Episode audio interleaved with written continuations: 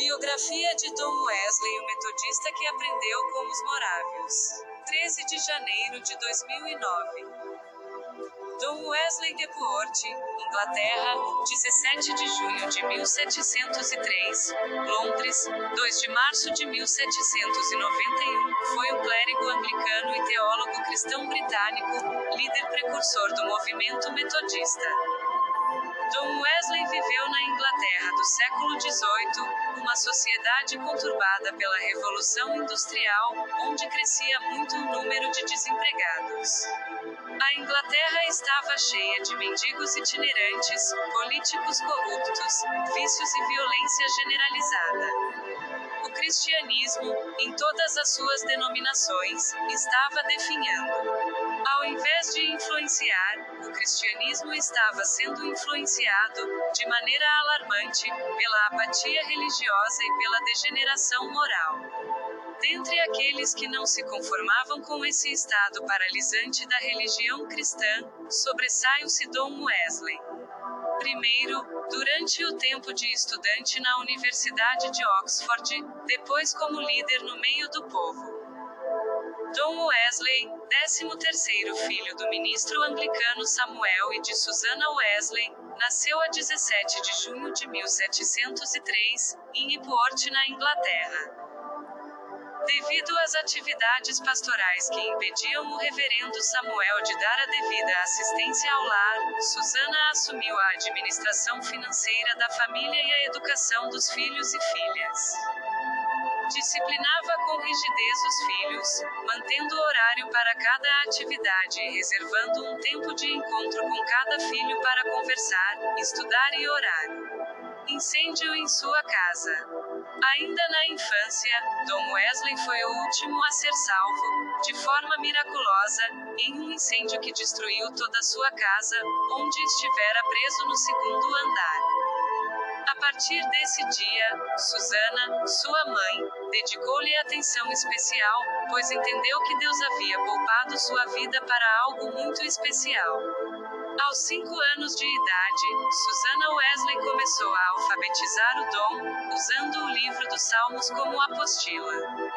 Dom estudou com sua mãe até os 11 anos.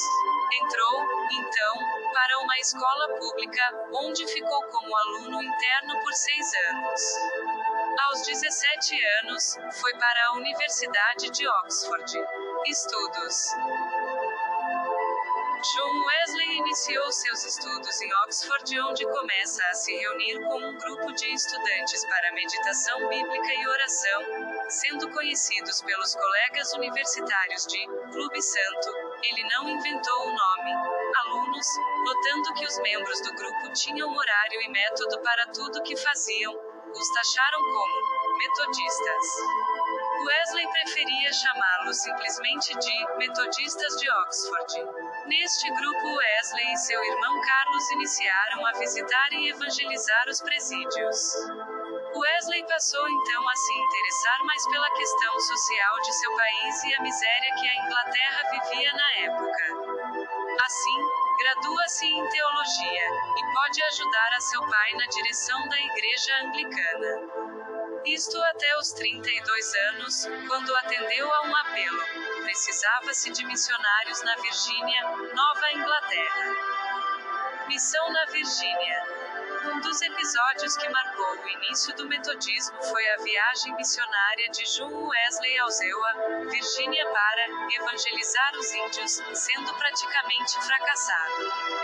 Em sua viagem de retorno, John Wesley expressa sua frustração: Fui à América evangelizar os índios, mas quem me convertera? Durante uma tempestade na travessia do Oceano Atlântico, Wesley ficou profundamente impressionado com um grupo de moráveis, grupo de cristãos pietistas que buscavam a conversão pessoal mediante o Espírito Santo a bordo do navio.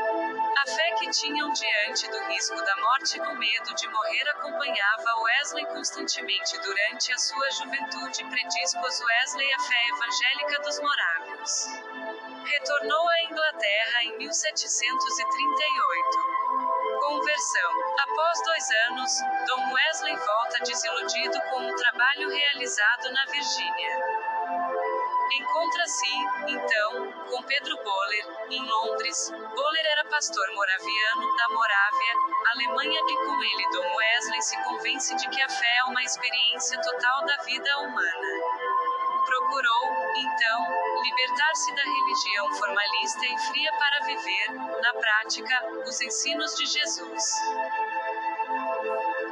No dia 24 de maio de 1738, numa pequena reunião, ouvindo a leitura de um antigo comentário escrito por Martinho Lutero, pai da Reforma Protestante, sobre a carta aos Romanos, Dom sente seu coração se aquecer que entende-se que Wesley experimentava o batismo no Espírito Santo. Experimenta grande confiança em Cristo e recebe a segurança de que Deus havia perdoado seus pecados. A experiência do coração aquecido.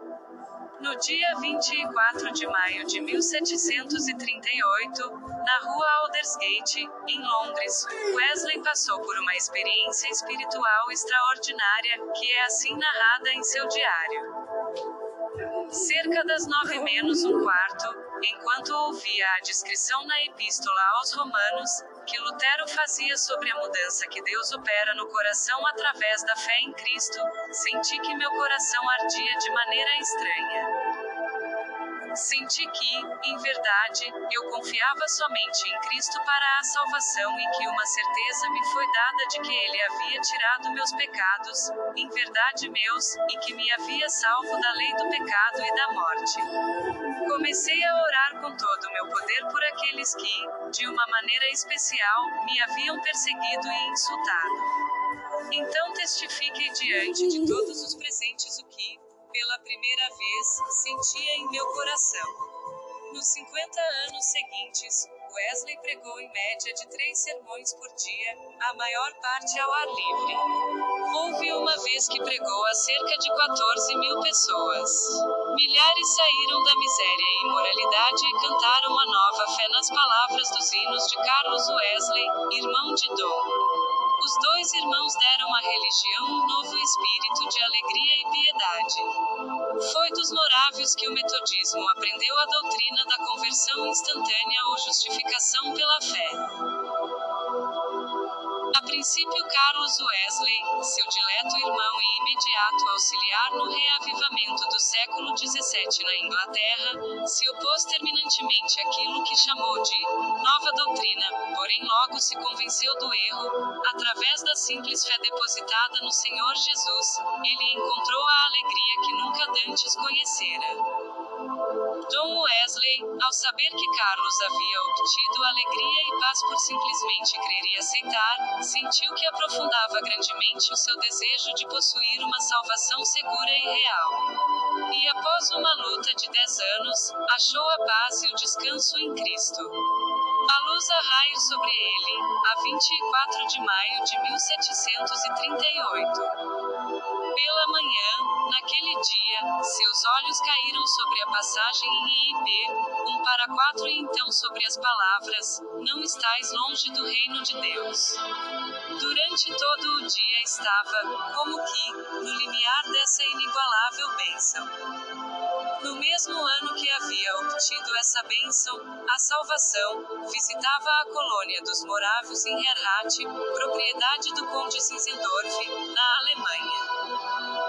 Essa visita o fortificou intensamente na fé e ele retornou à Inglaterra para pregar de novo com mais zelo a doutrina da conversão instantânea ou justificação pela fé em Jesus Cristo. E muitos e muitos se convertiam onde quer que ele pregasse. John tinha um desejo intenso de uma experiência mais profunda.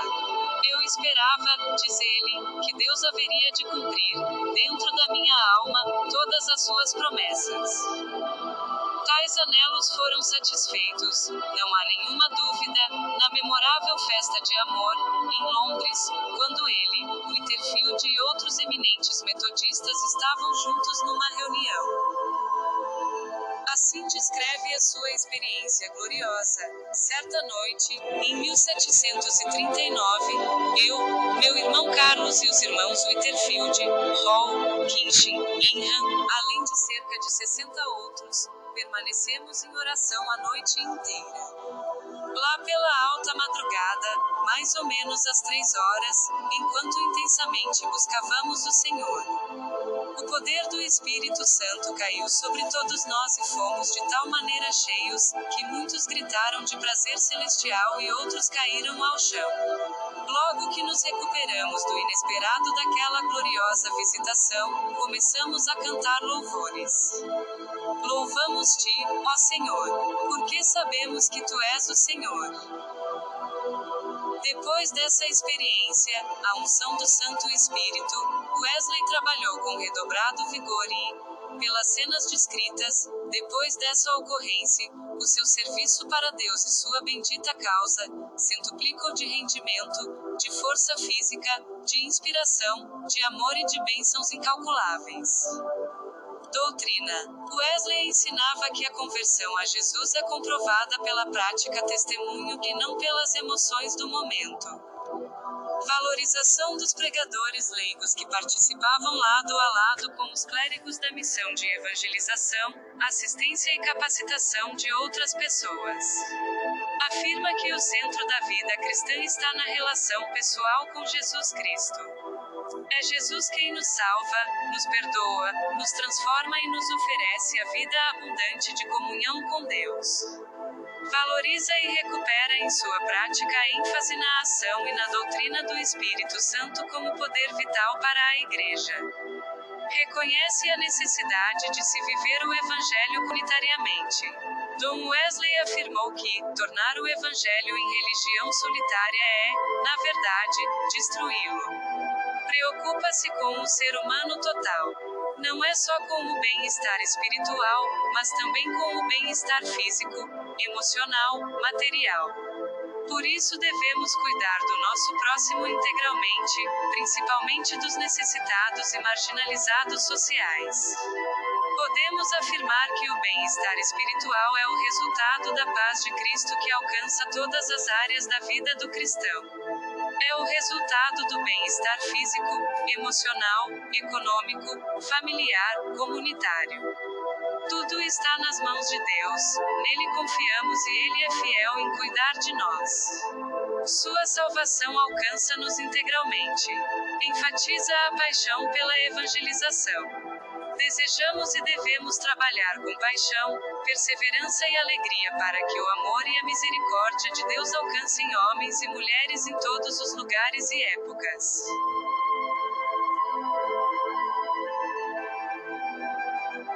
Aceita as doutrinas fundamentais da fé cristã, conforme enunciadas no Credo Apostólico. Cremos na Bíblia, em Deus, em Jesus Cristo, no Espírito Santo, no ser humano, no perdão dos pecados, na vitória por meio da vida disciplinada, na centralização do amor, na segurança e na perfeição cristã, na Igreja, no reino de Deus, na vida eterna, na segunda vinda de Jesus, na graça de Deus para todos, na possibilidade da queda da graça divina, na oração intercessória, nas missões mundiais. Cremos profundamente no amor. Amor de Deus em nossa vida, amor dos irmãos, enfatizando o equilíbrio entre os atos de piedade, atos devocionais, e os atos de misericórdia, a prática de amor ao próximo.